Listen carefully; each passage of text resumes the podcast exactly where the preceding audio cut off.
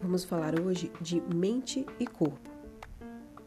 Se o cérebro humano fosse tão simples que conseguíssemos entendê-lo, seríamos tão simples que não o conseguiríamos. Sabe de quem é essa frase? Emerson Puck, um filósofo, em 1938. Bom, enquanto você lê um livro, seu cérebro trabalha com afinco. Além de processar as informações que você lê, ele recebe os impulsos dos olhos, transforma-os em informações e forma lembranças. Faz seus dedos virarem as páginas e move seus olhos pelas linhas de texto. Se mais tarde alguém perguntar o que você leu, ele lhe permitirá entender a pergunta e formular uma resposta. E como sempre, seu cérebro e seu sistema nervoso controlam o coração, a respiração e o sistema digestivo. Se algo estranho acontecer, o alarme de incêndio disparar ou uma vespa ou picar, ele provocará uma série de reações apropriadas. Todo o mecanismo de controle constituído pelo sistema nervoso, cérebro, medula, espinhal e nervos, é o tema da neurociência. A história da neurociência começou na época pré-histórica, embora só tenha se tornado realmente neurociência nos últimos 100 anos, mais ou menos. Seu escopo vai do estudo da ação individual dos neurônios, células nervosas, em um nível celular e molecular, até a compreensão de como o sistema nervoso como um todo funciona para produzir movimentos, sensações e cognição. Bem no coração da neurociência está um problema espinhoso. De algum modo, os processos físicos e químicos do cérebro e dos nervos criam a miríades de efeitos intangíveis da consciência, do pensamento, da imaginação, da memória, da intenção, da emoção, da personalidade, você deve estar se perguntando, né? Mas como? Como a experiência humana surge de um aglomerado de processos bioquímicos? Como a intenção mental de fazer alguma coisa se traduz em movimentos físicos? Ou o impacto de um estímulo? Como uma imagem ou um som se traduz em alegria ou angústia, que não parecem se localizar em nenhuma parte do corpo? A neurociência é uma palavra nova e uma nova disciplina. Os primeiros milênios dessa narrativa têm necessariamente de vir de outras disciplinas, como filosofia, fisiologia, física, química e outras ciências. A partir delas, podemos revelar o surgimento da compreensão de como funciona nosso sistema sensorial de como controlamos o corpo e de como operam o aprendizado e a memória. Mas nosso entendimento está longe de ser completo. A história da neurociência é uma narrativa que ainda se desenrola. Conhecendo essa estrutura especificamente, o cérebro, ele está localizado dentro de uma calota craniana dentro de uma caixa. E essa caixa, feita de osso, chamamos de crânio, protegido por membranas chamadas meninges. Tem três partes principais. A maior é o telencéfalo, que é dividido em metades simétricas e apresenta dobras profundas. A camada externa, chamada córtex cerebral, tem funções distintas, como cuidar das informações trazidas pelos sentidos e controlar as ações físicas e funções mentais mais elevadas, como a linguagem e o pensamento abstrato. O pequeno cerebelo, na parte de trás da cabeça, é importante no controle motor, no equilíbrio e na coordenação. A terceira parte é o tronco encefálico, responsável por transferir informações entre o cérebro e o corpo. O material perto da parte externa do cérebro é cinzento. O interior é esbranquiçado. A substância cinzenta é formada pelo corpo celular dos neurônios, e a branca consiste em feixes de axônios, são as fibras nervosas, que os ligam. Ficou claro?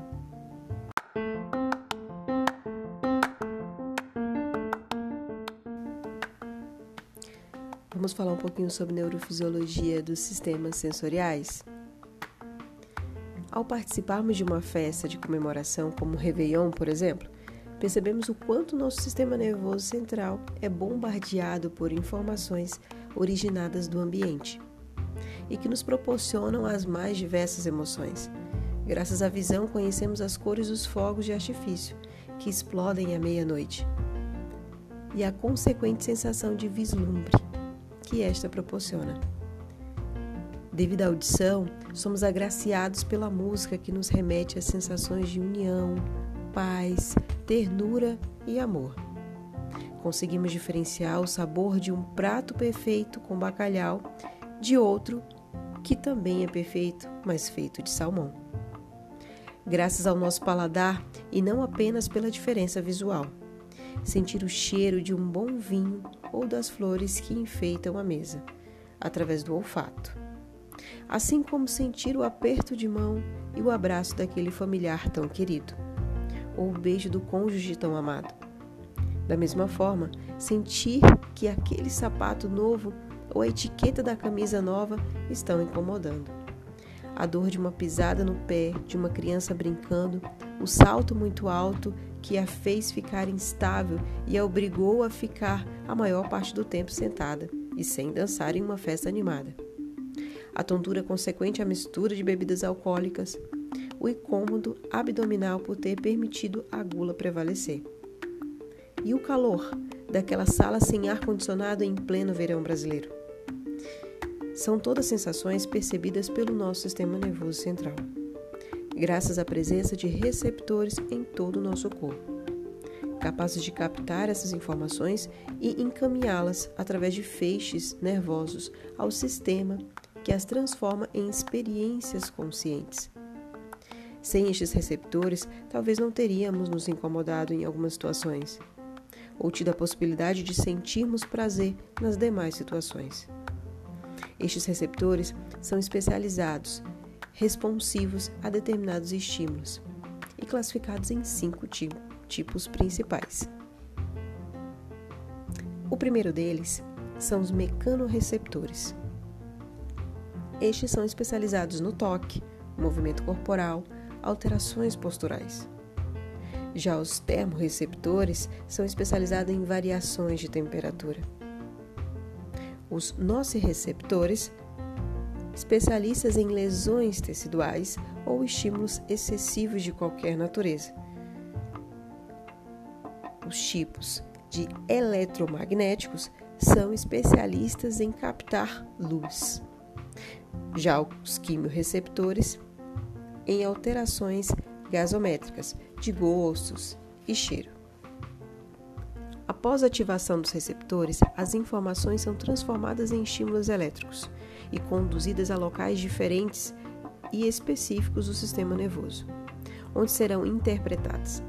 Os receptores da pele enviam sensações somáticas do corpo para o cérebro, mais especificamente para o córtex somatosensorial primário, localizado posteriormente ao giro pré-central. Cada região corporal tem uma representação neste córtex, proporcional à densidade de receptores e à capacidade de discriminação. Desta forma, regiões com maior densidade de receptores, como a língua, por exemplo, ou órgãos genitais e mãos, ocupam uma região mais extensa no córtex somatosensorial.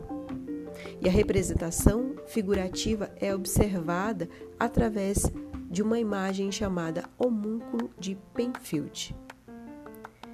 Esta é a representação de um homem com a proporção que cada região do corpo tem em relação à sensibilidade.